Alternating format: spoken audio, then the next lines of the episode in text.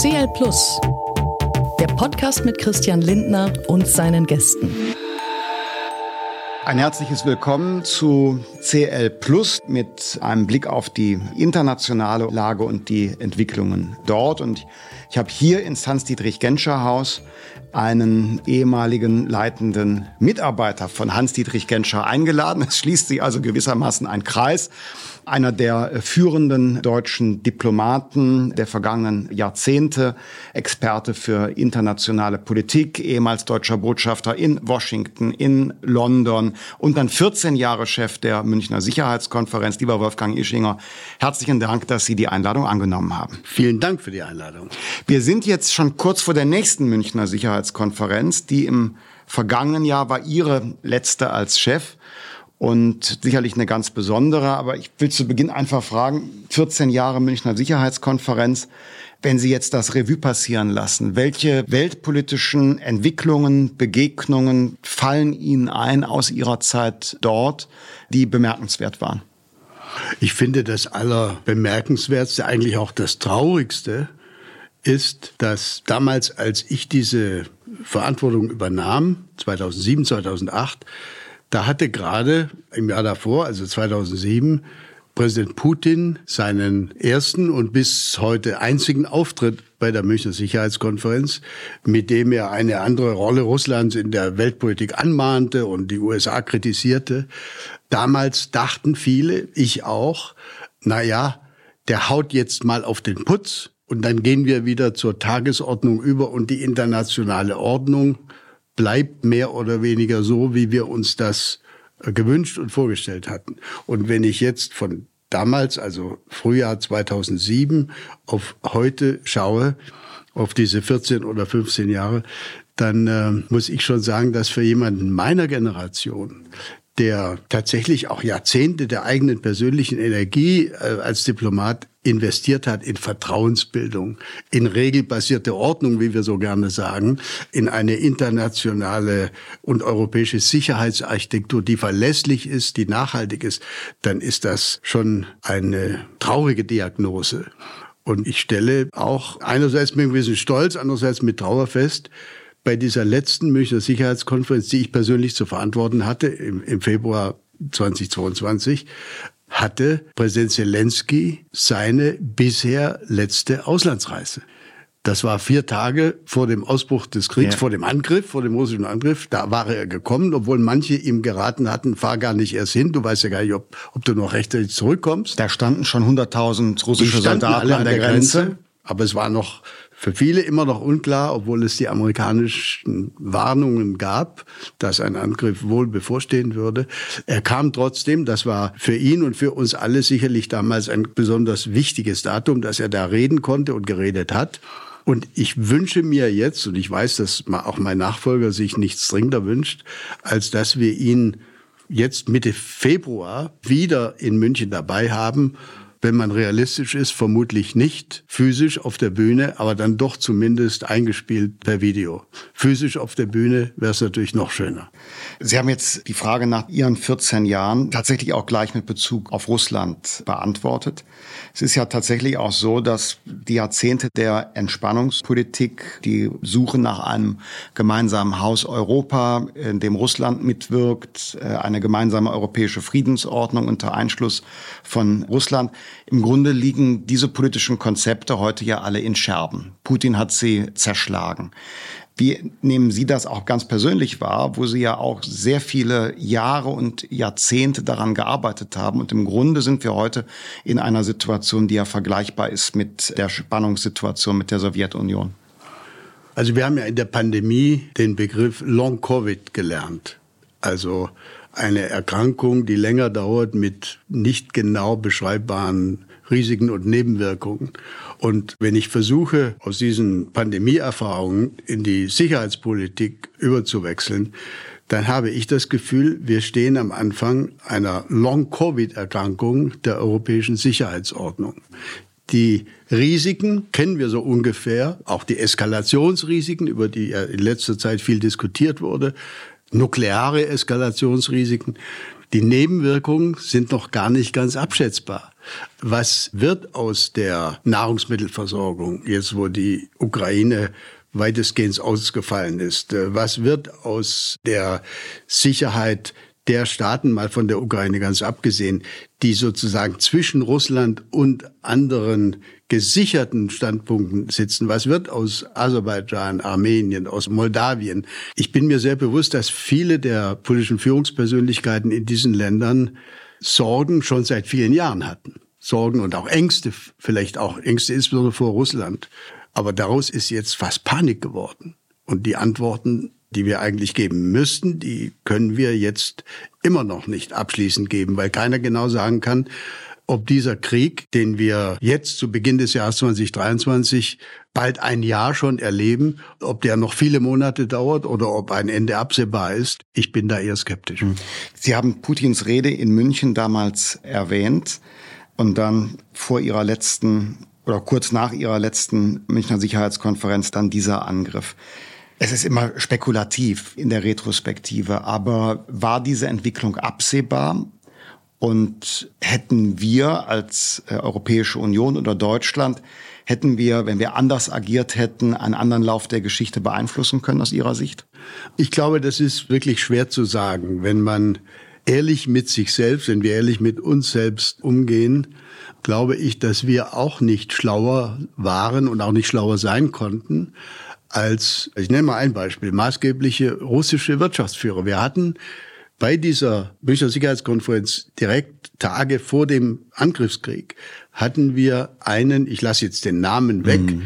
aber einen weltweit bekannten russischen Oligarchen, der Herr über 600.000 Mitarbeiter ist, weltweit, und äh, der damals im Februar letzten Jahres noch nicht unter EU-Sanktionen stand. Deswegen konnte der nach München reisen. Er war da und hat jedem, der es hören wollte, gesagt, ich habe vor drei Tagen noch mit Putin zusammengesessen und da passiert nichts. Das ist alles nur eine Drohkulisse. Ich weiß, dass dieser Mann inzwischen natürlich fest davon überzeugt ist, dass er von Putin instrumentalisiert wurde, dass er getäuscht wurde, dass er hinters Licht geführt wurde. Aber ich denke, wir hatten keine Möglichkeit, klüger zu sein als solche Leute, die tatsächlich in Moskau saßen und noch am 20. Februar dachten, das ist vielleicht tatsächlich so, dass unser Staatschef Putin hier nur droht und es vielleicht doch nicht zu einem Krieg kommt.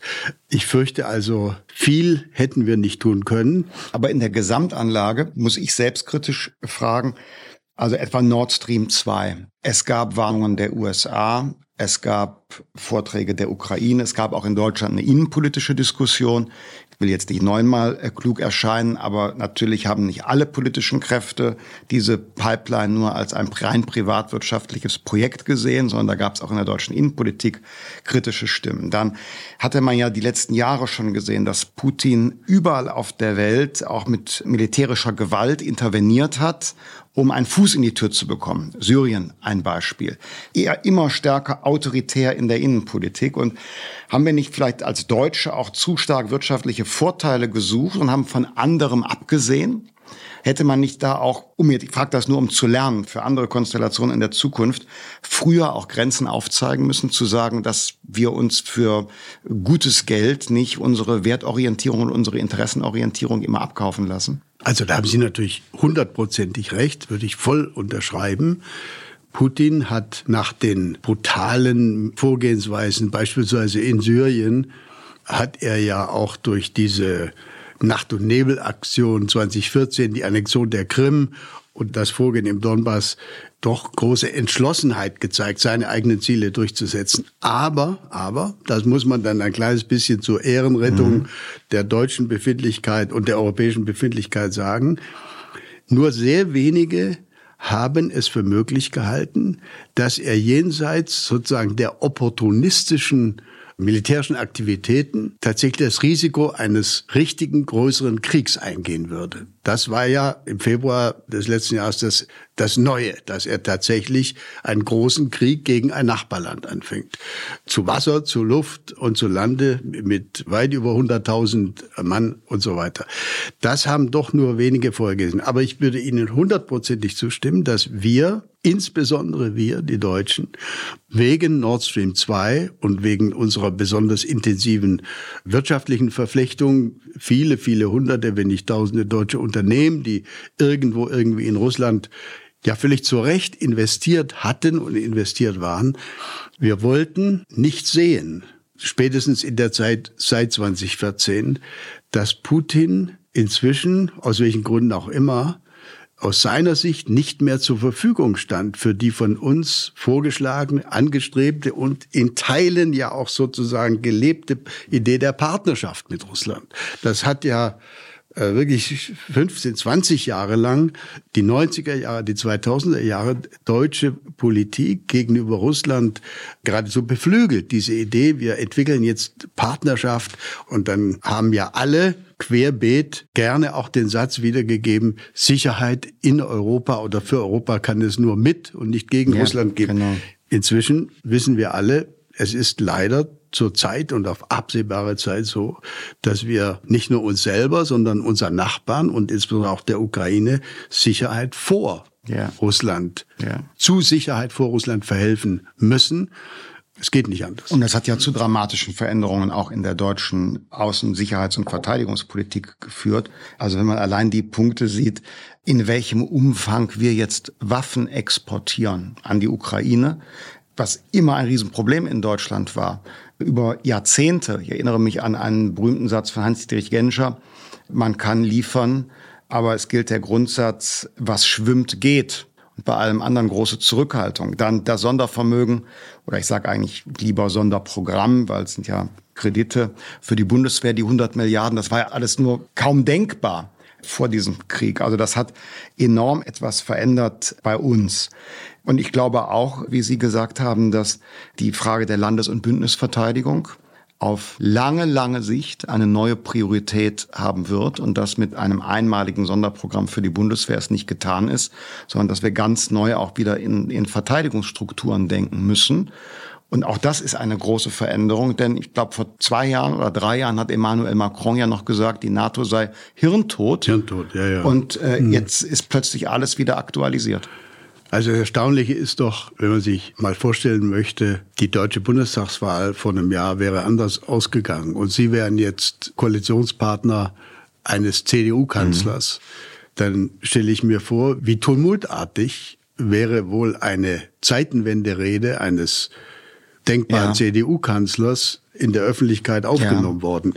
Die halbe Republik wäre vermutlich auf die Straße gegangen. Ja. Es ist nun zufällig so gewesen, dass ein, nicht wahr, ich sag's jetzt in Gänsefüße, ein linker Bundeskanzler diese Aufgabe hatte und dadurch konnte das auch sozusagen geschluckt und verdaut werden. Ja. Darauf wollte ich doch hinweisen. Das ist doch ein ganz wichtiger, absolut, ein ganz wichtiger Punkt. Der zweite Punkt, den ich wirklich wichtig finde, ist, dass wir Deutschen vor der Wiedervereinigung, ich bin ja alt genug, dass ich die Zeit vor, mhm. vor der Wiedervereinigung beruflich erlebt habe, die 70er Jahre, die 80er Jahre, wir waren vor der Wiedervereinigung ein Land, das sich die Überwindung des europäischen Status quo zum Ziel gesetzt hatte. Also das Wiedervereinigungsgebot. Der Brief zur deutschen Einheit, mhm. den ich, Sie hatten ja vorhin erwähnt, ich war mhm. mal Mitarbeiter im Büro von Hans-Dietrich Genscher. Ich habe an jeden förmlichen Brief den sogenannten Brief zur deutschen Einheit rangetackert damit mhm. bloß nichts aus Deutschland rausging ohne den mhm. Brief zur deutschen Einheit. Über viele Jahre hinweg. Wir Deutschen haben nach der Wiedervereinigung dann, weil wir dann, sagt der damalige Bundeskanzler Kohl sagte das, der Verteidigungsminister Ruhe sagte das, auch von der CDU, wir sind ja jetzt nur noch von Freunden umgeben, Paradies, sicherheitspolitisches Paradies, also für Deutschland eine glückliche Lage. Und dieses Denken zu Beginn der 90er Jahre hat aus meiner Sicht dazu geführt, dass die Deutschen in ihrer großen Mehrheit kollektiv eine Art Liebesaffäre mit dem Status quo anfing. Mhm. Und zu dieser Liebesaffäre mit dem Status quo gehörte dann natürlich wegen der russischen Zustimmung zur Wiedervereinigung, äh, die Rolle von Gorbatschow noch als Chef der Sowjetunion, gehörte diese Idee der Partnerschaft mit Russland dazu. Und wir haben uns sehr schwer dabei getan, zu akzeptieren, dass der Partner der Liebesaffäre, die russische Föderation, plötzlich nicht mehr geliebt mhm. werden wollte oder nicht mehr lieben mhm. wollte, das ist ja im privaten Leben auch so. Man möchte das dann nicht so gern zur Kenntnis nehmen, mhm. dass der Partner plötzlich nicht mhm. mehr zur Verfügung steht. Und das ist aus meiner Sicht eine besondere Eigenschaft bei uns Deutschen gewesen in diesen letzten Jahren diese Mischung aus dem Gefühl der Schuld, die aus dem Zweiten Weltkrieg herrührt, aus dem Holocaust zusammenhängen, die grauenhaften Taten der Wehrmacht und, und der SS beim Marsch nach Osten und beim Rückzug mhm. aus dem Osten quer durch die Ukraine hindurch. Dieses Gefühl verbunden mit dem ja richtigen Gefühl, wir wollen jetzt eine dauerhafte partnerschaftliche Ordnung mit Russland schaffen. Wir haben uns einfach geweigert, diese Realität zu akzeptieren, dass die Liebesaffäre mit dem Status quo zu Ende war. Und das führte auch dazu, Sie haben das Stichwort ja erwähnt, Nord Stream 2, dass wir trotz Warnungen der östlichen Partner, trotz Warnungen aus dem Europäischen Parlament an diesem Projekt festgehalten haben, das eigentlich schon seit 2014 nicht mehr in die Landschaft passte, nach der Annexion. Also äh, da muss ich jetzt sofort äh, nochmal eine Nachfrage stellen. Nur einen Gedanke vorher, weil Sie dieses Paradox angesprochen haben, dass ein sozialdemokratischer Kanzler beziehungsweise eine Ampelkoalition jetzt Waffen exportiert und die Bundeswehr so stark, man muss ja wirklich sagen, auch aus- und aufrüstet. Erinnert mich ein ganz klein bisschen an eine Rede, die Wolfgang Schäuble im Dezember gehalten hat, als er 50 Jahre Parlamentarier war. Und dann ging er durch diese fünf Jahrzehnte und erwähnte den NATO-Doppelbeschluss mhm. von Helmut Schmidt und sagte dann, ja, also das sei notwendig gewesen, Möglicherweise wird man im Nachhinein diese sogenannte Zeitenwende in Deutschland auch mal in einer Reihe mit zum Beispiel dem NATO-Doppelbeschluss nennen. Aber das sei notwendig gewesen und es habe ein sozialdemokratischer Kanzler gemacht, obwohl doch eigentlich die Friedensbewegung nah bei der SPD stand. Und das hat Schäuble im Bundestag gesagt und noch heute also 40 Jahre später. Bei der SPD und bei den Grünen hat sich da eigentlich keine Hand gerührt bei dem Punkt. Also sitzt ganz tief und so paradox ist gelegentlich ja die Verantwortung, in die wir da, gestellt haben. Dabei ist der Doppelbeschluss von einem sozialdemokratischen Kanzler nicht wahr? Ja, der hat ihn vorgedacht worden, verkündet. Und ein, ein christdemokratischer hat ihn dann umgesetzt. umgesetzt. Genau.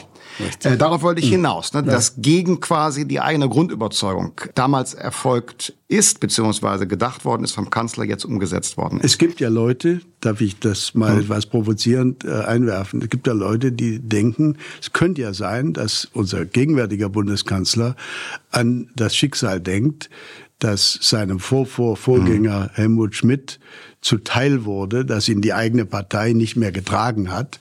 Und manche versuchen ja das häufig beklagte Zögern des mhm. Bundeskanzlers mit dem Hinweis, auf das Schicksal Helmut Schmidts zu erläutern. Ich mache mir das nicht zu eigen, aber ja. mir, mir ist schon sehr bewusst, dass das in vielen Köpfen existiert. Ich komme zu Russland äh, mhm. zurück. Das Verstehen wollen, dass der andere, in dem Fall Russland, nicht mehr geliebt werden will. Und jetzt muss ich auf ein Narrativ zu sprechen kommen, das uns gelegentlich in der deutschen Diskussion begegnet. Auch mir und mich interessiert Ihre Entgegnung darauf. Es wird gesagt, ja, man müsse ja quasi Verständnis haben für Putin, die sogenannten Putin-Versteher. Der sei ja auch erniedrigt, isoliert, nicht ernst genommen, wie auch immer geworden. Und aus dem Grund habe Russland ja nicht anders gekonnt als. Also Sie, Sie kennen dieses Narrativ. Was entgegnen Sie darauf? Das Narrativ halte ich für wirklich nicht begründbar. Ich halte es für in meiner schwäbischen Heimat würde man sagen, grottenfalsch. Und zwar schon aus folgendem Grund. Dieses Narrativ hängt ja zusammen mit dem schleichenden Vorwurf, der sich seit, naja, seit vielen, vielen Jahren auch in der deutschen Diskussion hält. Uns Sowjets ist ja damals bei der Wiedervereinigung was anderes versprochen worden. Da ist ja versprochen worden, da gab es keine NATO-Osterweiterung. Keine Erweiterung NATO nach Osten. Also, Tatsache ist, also wir wissen alle, da hat also selbst mein Ex-Chef Genscher mit seinem amerikanischen Kollegen Baker bestimmte Gespräche geführt. Man hat versucht auszutesten und zu tasten, was ist denn möglich, wo wollen wir hin. Die Tatsachen, die Facts sind aber, dass Mitte der 90er Jahre, und da war ich selber dabei, deswegen weiß ich genau, was da passierte, Mitte der 90er Jahre haben wir, nämlich die NATO, mit der Russischen Föderation die sogenannte NATO-Russland-Grundakte ausgehandelt. Das war ein Verhandlungsprozess, an dem ich selbst als damals politischer Direktor des Auswärtigen Amts beteiligt war, über viele Monate hinweg, es waren komplizierte Verhandlungen deren Inhalt einfach ausgedrückt war, die Modalitäten der NATO-Erweiterung festzulegen. Im Ergebnis, das wurde dann alles unterschrieben, die Russland-Grundakte existiert, das ist ein Dokument. Im Ergebnis hat Russland die NATO-Erweiterung akzeptiert durch diese Vereinbarung.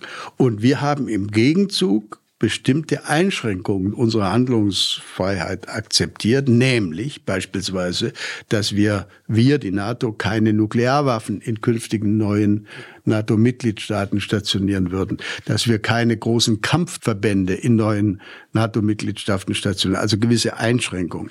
Das ist das grundlegende Dokument. Und wenn also von russischer Seite jetzt oder auch schon früher behauptet wird, uns ist was anderes versprochen worden und wir sind eingekreist worden und deswegen müssen wir uns wehren, das ist ja eigentlich das, was äh, Sie da schildern, dann kann ich nur entgegnen, erstens, 1997 hat Russland die NATO-Russland-Grundakte unterschrieben. Und zweitens war der letzte Erweiterungsschritt der NATO Richtung Osten also ich spreche jetzt nicht von Montenegro, das ist am Mittelmeer, sondern nach Osten. Der letzte Erweiterungsschritt nach Osten hat stattgefunden genau im Jahre 2004. Das sind jetzt 19 Jahre her. Seither ist von weiterer Einkreisung nichts zu sehen. Jetzt bemühen sich im Augenblick Schweden und Finnland um mhm. Mitgliedschaft im Bündnis. Die haben tatsächlich, ja zumindest äh, Finnland hat eine sehr lange direkte Grenze mit Russland. Das ist aber bestimmt nicht ein Einkreisungsversuch des Westens gegenüber Russland, sondern das ist die direkte Folge des russischen Angriffskriegs ja. und die finnische Entscheidung, Zuflucht zu suchen angesichts dieses aggressiven Verhaltens. Mit anderen Worten, an diesen jüngeren NATO-Erweiterungsentscheidungen ist Putin wirklich mehr Selbstschuld als irgendein ja, westlicher Staatsmann. Ja. Und so wie sein Angriff jetzt auch viel auf der internationalen Bühne in Bewegung gebracht hat, Sie ja. haben Finnland und Schweden schon genannt, die jetzt ganz neue politische Entscheidungen getroffen haben. Hat Sie überrascht, wie die Weltgemeinschaft doch zunehmend geschlossen auf Russland reagiert hat?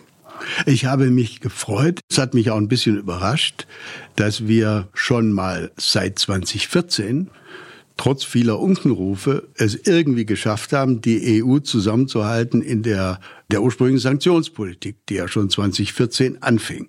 Das ist ja eigentlich fast ein kleines Wunder, wenn man sieht, wie viele EU-Mitgliedstaaten anfangs doch ganz lange Zähne hatten angesichts dieser Sanktionsvorschläge. Ich bin allerdings auch bis zu einem gewissen Grad enttäuscht darüber, dass es uns bisher nicht gelungen ist, den sogenannten globalen Süden nicht nur davon zu überzeugen, dass man in den Vereinten Nationen sozusagen kostenlos mhm. mal gegen Russland stimmt, aber dass viele dieser Staaten aus dem sogenannten globalen Süden sich eben bisher nicht bereit erklärt haben, sich etwa an Sanktionsentscheidungen gegenüber Russland zu beteiligen oder russisches Öl oder Gas nicht zu kaufen, um den Russen nicht sozusagen eine, eine Ausweichmöglichkeit zu bieten. Und Herr Lindner, ich glaube, dass wir da noch nachbessern können. Bei Lichte betrachtet sagen diese Staaten des globalen Südens, das ist doch ein europäischer Krieg. Das ist doch euer Hinterhof. Kümmert euch mal selber um diesen Streit zwischen klassischen europäischen Mächten. Ich halte das für eine völlig falsche Sicht, die da gerne in Indien, in Indonesien, in Afrika propagiert wird. Denn was Russland hier macht, ist bei Lichte betrachtet nichts anderes als die lineare Fortsetzung der kolonialistischen und imperialistischen Politik, die seit Hunderten von Jahren von den Zaren und ihren Nachfolgern betrieben wurden. Ich bin zwar kein Fachmann für die russische Geschichte, mhm. aber ich habe jetzt gerade in den letzten Monaten das eine oder andere darüber gelesen. Die Zahl der Ethnien, der Völkerstämme, der Staaten, die in diesem riesigen Reich mit elf Zeitzonen über die vielen Jahrzehnte hinweg von Russen entweder eliminiert, umgebracht, dezimiert, integriert, assimiliert wurden, Diese Zahl ist erschreckend groß. Und diese Tradition, sozusagen die nicht-russische Umgebung zu unterdrücken, zu kolonialisieren, ein Imperium daraus zu bauen, das ist eigentlich der Stoff, von dem offensichtlich Wladimir Putin träumt mhm. und an dessen Wiedererrichtung er glaubt. Und deswegen denke ich, müssten wir eigentlich dieses Wort des russischen Imperialismus und Kolonialismus noch viel intensiver im, mhm. im Munde führen, wenn wir mit den Freunden und Partnern aus dem mhm. globalen Süden sprechen, damit die merken, dass es eben nicht nur um eine klassische militärische mhm. Auseinandersetzung zwischen Europäern geht, sondern dass es ums Prinzip geht, mhm. um Kolonialismus. Mir begegnen auch ähnliche Argumente. Und das bezieht sich oft darauf, dass gesagt wird, ja, also wir, Land X, wir zahlen jetzt mehr für Getreideimporte. Wir haben höhere Energiepreise zu zahlen. Wir haben Sorgen wegen der Finanzstabilität. Wir können unsere Schulden, die in Dollar aufgenommen worden sind, jetzt mit den steigenden Zinsen nicht bedienen. Was macht ihr da? Höre ich dann. Was macht ihr im Westen denn da mit euren Sanktionen? Das höre ich ganz oft. Und dann ist die Entgegnung, es sind ja nicht die Sanktionen, die die wirtschaftlichen Schwierigkeiten gebracht haben, sondern die haben ja einen Ursprung, eine Ursache, diese Sanktionen, das ist der Krieg. Und ja, dann kommt man in Diskussionen darüber und denkt, da muss man auch gerade bei der Schuldenproblematik was tun. Wir haben ein spezielles Programm auf internationaler Ebene ja auch von Deutschland aus mit initiiert und unterstützt, das speziell bei den Ernährungspreisen hilft und so weiter und so fort. Das begegnet mir auch. Im G20-Bereich allerdings habe ich andere Befürchtungen gehabt. Denn jetzt beim letzten Gipfel ist es ja doch eigentlich einmütig gelungen, zumindest mhm. den Krieg zu verurteilen und vor dem Einsatz von Nuklearwaffen zu warnen. Und wenn ich einige Monate mich zurückerinnere, da war da eine ganz große Ambivalenz, alleine schon die Realität beim Namen zu nennen. Da gab es dann Bemühungen bei Gipfeldokumenten, wo ich selber beteiligt war, dann zunächst von Spannungen oder so hieß es da. Es seien Spannungen oder regionale Konflikte äh, war die Aussage. Während jetzt bei G20 zuletzt auf der Ebene der Chefs war es doch eine recht klare Sprache. Also ich habe das Gefühl, da hat sich was verändert. Absolut. Da haben Sie natürlich vollkommen recht. Die politische Schlinge um mhm. den russischen Hals zieht sich weiter zu. Es wird enger für Putin. Die Zahl derer, auf die er sich abstützen kann, die kann man inzwischen in einer Hand ja. abzählen. Aber mein Punkt war ja eher der Punkt, wie stark können wir die Staaten, die sich politisch zwar jetzt auch mhm. kritisch mit Russland auseinandersetzen, wie stark können wir sie davon überzeugen, dass sie sich nicht als Handelspartner bei russischen Klar. Ersatzverkäufen von Gas oder Öl anbieten. Wie stark können wir sie da beeinflussen? Aber Ihr Argument ist natürlich das Einleuchtende, dass diese Länder jetzt schon massiv klagen über die Einbußen, die sie genauso wie wir mhm. zu erleiden haben wegen der ich habe ja vorhin gesagt, das ist wie Long Covid. Das hat gewaltige Nebenwirkungen. Ja. Und die Nebenwirkungen erleben eben leider auch Länder, die tausende von Kilometern ja. entfernt sind. Ja. Nicht nur wir hier in Europa. Glauben Sie, dass man kann immer alles noch besser machen? Aber das, es ist doch eine relativ große Entschlossenheit. Ich glaube, viele sind überrascht, wie viele wirtschaftliche Einbußen wir als Europäer in Kauf nehmen und wie viel Waffen wir liefern und dass die EU zusammensteht und dass man in der NATO einmütig agiert. Glauben Sie, das macht auf andere Eindruck oder konkreter gefragt? Glauben Sie, dass in Peking das genau analysiert wird mit Blick auch auf die eigene chinesische Rolle zum Beispiel? Da bin ich mir ganz, ganz sicher. Ich glaube, dass das natürlich niemand in der chinesischen Führung öffentlich zugeben möchte. Aber ich glaube, dass es für die chinesische Führung außerordentlich unbequem geworden ist, außerordentlich unangenehm geworden ist, noch im Februar, mhm. jetzt vor einem Jahr, sozusagen Partnerschaft und Verbrüderung mit Russland zu zelebrieren, möglicherweise damals auch noch in Unkenntnis mhm. über das Ausmaß der Angriffspläne Putins. Und Sie haben es ja selbst erwähnt. Ich denke, es ist wirklich richtig und wichtig, dass wir feststellen können, es ist tatsächlich gelungen, übrigens ja anscheinend auch unter aktiver Mitwirkung des Bundeskanzlers, die Chinesen davon zu überzeugen, dass sie ein klares Wort der Absage an Drohung mit oder gar Einsatz von nuklearen Waffen jeglicher Art aussprechen. Das war schon ein wichtiger Schritt. Und deswegen war ich persönlich auch der Meinung, die Kritik an der China-Reise des Bundeskanzlers, die fand ich zumindest in dieser Hinsicht falsch. Ich finde, umgekehrt hätte man Kritik an der Bundesregierung oder am Bundeskanzler üben können, wenn die neue Regierung seit einem Jahr im Amt ist und wenn es so ist, dass selbst bei großen politischen Auseinandersetzungen und Problemen und Schwierigkeiten China für uns ein enorm wichtiger mhm. Wirtschafts- und Handelspartner und auch politischer ständiges Mitglied im Sicherheitsrat der Vereinten Nationen mhm. ist, dann wäre es doch ganz falsch, wenn der Bundeskanzler oder wenn Sie als Finanzminister nach einem Jahr nicht auch mal nach China reisen, mhm. um die Beziehungen zu pflegen. Das machen übrigens auch die USA. Das mhm. machen auch die USA. Der Außenminister Blinken hat sich jetzt schon länger angesagt. Er wird demnächst in Peking sein. Also ich finde, das war richtige Politik, diesen Versuch zu machen, China etwas stärker und andere noch etwas stärker einzubinden finden. Aber ich fürchte, das wird im Laufe der kommenden Monate, wenn man davon ausgeht, dass dieser Krieg noch lange nicht ja. zu Ende ist, wird es nicht leichter werden, weil das, was Sie vorhin angesprochen haben, nämlich die die Klage vieler ärmeren Staaten in Afrika, im Nahen Osten, in Asien wegen ökonomischer Einbrüche, wegen äh, kaputter Lieferketten und so weiter, diese Klagen werden weiter zunehmen und damit wird der Druck auch auf uns dafür zu sorgen, dass dieser Krieg hoffentlich eher früher als später zu Ende äh, geht, der wird zunehmen. Und das ist dann sozusagen die Frage an die Diplomatie. Wann ist denn die Stunde der Diplomatie? Wann kann man denn, so wie Henry Kissinger das vor kurzem noch einmal vorgeschlagen hat, wann kann man denn zu einem Verhandlungsprozess übergehen, der nicht zu Lasten der Ukraine ausgeht, der aber dann hoffentlich von Krieg über Waffenstillstand hoffentlich zu einem dauerhaften Frieden führt. Ich wollte eigentlich bei China weiter fragen, mhm. aber jetzt mhm. muss ich natürlich den Punkt, den Sie aufgemacht haben, Herr Schinger, noch aufnehmen.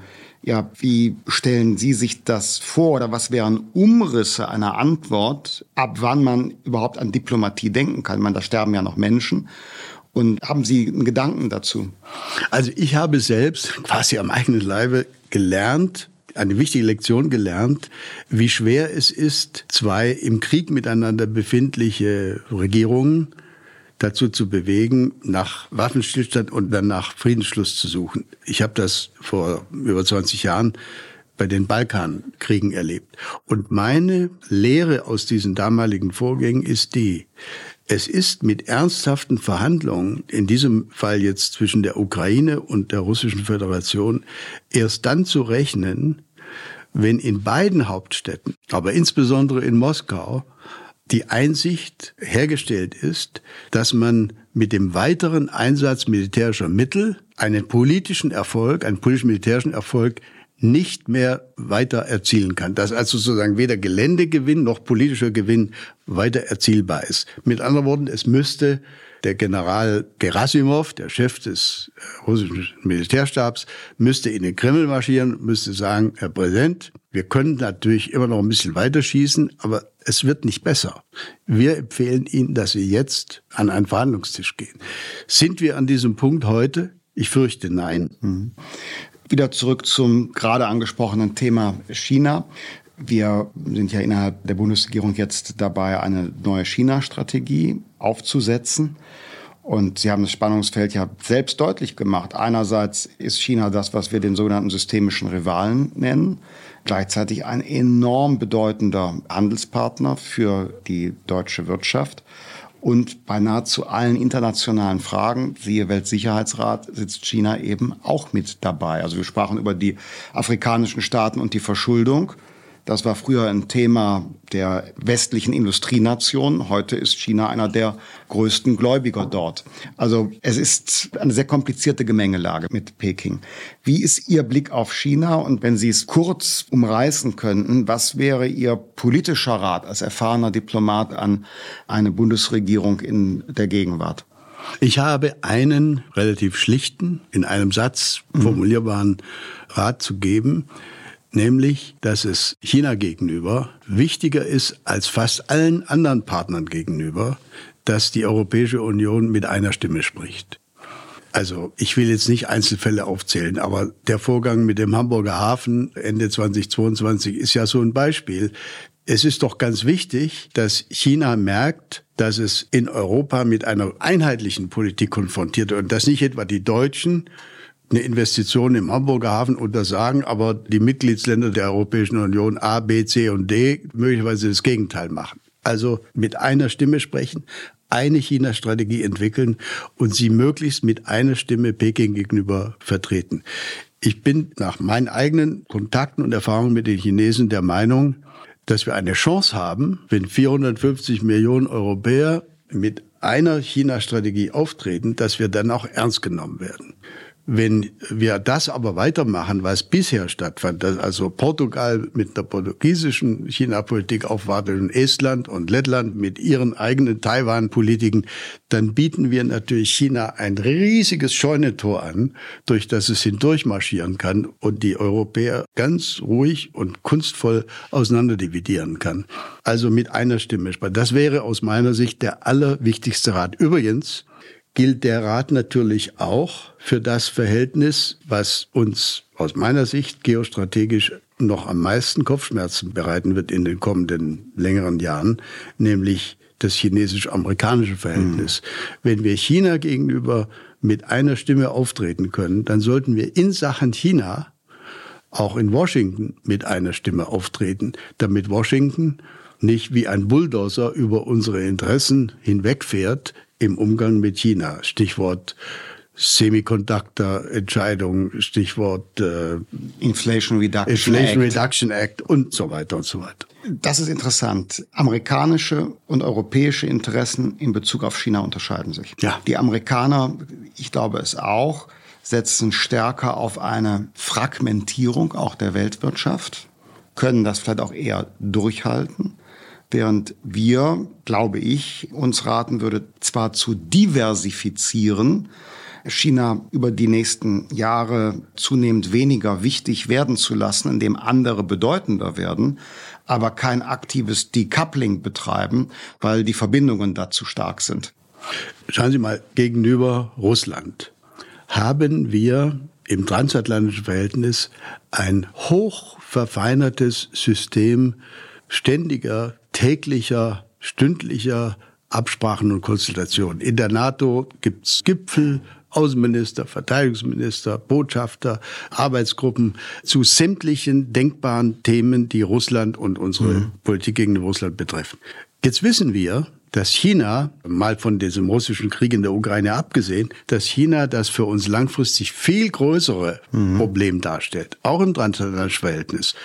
Wo ist der Konsultationsmechanismus, der uns transatlantisch hm. so absichert, dass wir nicht demnächst wieder mit irgendeiner Entscheidung von Joe Biden oder der also ein US-EU-China-Rat sozusagen. Richtig. Richtig.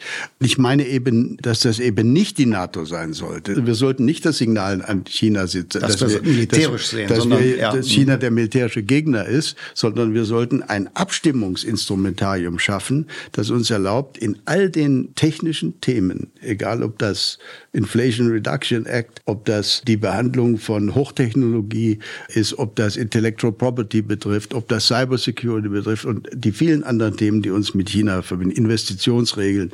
Da brauchen wir aus meiner Sicht ein verfeinertes Instrumentarium, um uns im transatlantischen Verkehr gegenseitig vor Überraschungen zu schützen. Lieber Herr Schinger, vielen Dank für diesen politischen Jahresauftakt und das Gespräch. Hat Spaß gemacht. Vielen Dank, Herr Linde. Ihnen alles Gute für ein Dankeschön. wichtiges Jahr. Dankeschön. CL Plus, der Podcast mit Christian Lindner und seinen Gästen.